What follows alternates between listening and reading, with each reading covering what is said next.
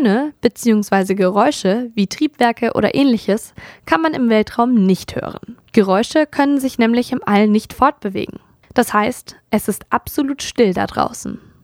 Trotzdem haben Forscher zum Beispiel den tiefsten Ton im Universum gemessen. Wie Schallwellen funktionieren, kann man sich gut anhand eines einfachen Beispiels vorstellen. Ihr werft einen Stein in einen ruhigen See. Von dort, wo der Stein die Wasseroberfläche durchbricht, breiten sich im Kreis Wellen nach außen aus. Je nachdem, wie dick oder dünn der Stein war, sind es unterschiedlich viele Wellen. So ähnlich funktioniert das mit dem Schall. Dort, wo ein Geräusch entsteht, werden Luftmoleküle zusammengepresst und breiten sich dann als Druckwelle von dem Punkt aus. Luft ist sehr weich und damit breitet sich Schall gut aus. Aber der Weltraum ist fast materielos und somit kein gutes Medium, um Schall zu transportieren. Nur mit sehr empfindlichen Teleskopen und Mikrofonen können Töne aus dem All gemessen werden. Die werden in Hochfrequenzen aufgezeichnet und dann in akustische Wellen umgewandelt. Der Saturn und sein Mond Enceladus klingen zum Beispiel so, während sie durchs All schweben.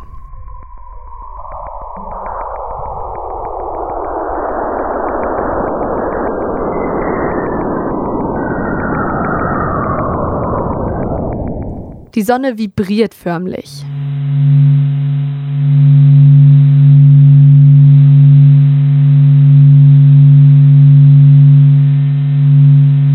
Richtig gruselig und sci-fi-mäßig wird es dann bei Jupiter.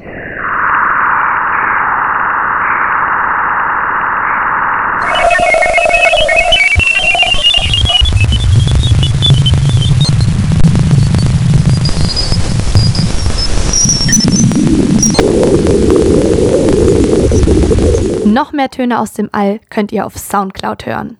Die NASA hat eine eigene Playlist namens Spooky Sounds from Across the Solar System mit über 20 Songs in Anführungszeichen von den verschiedenen Planeten und ihren Monden aus unserem Sonnensystem.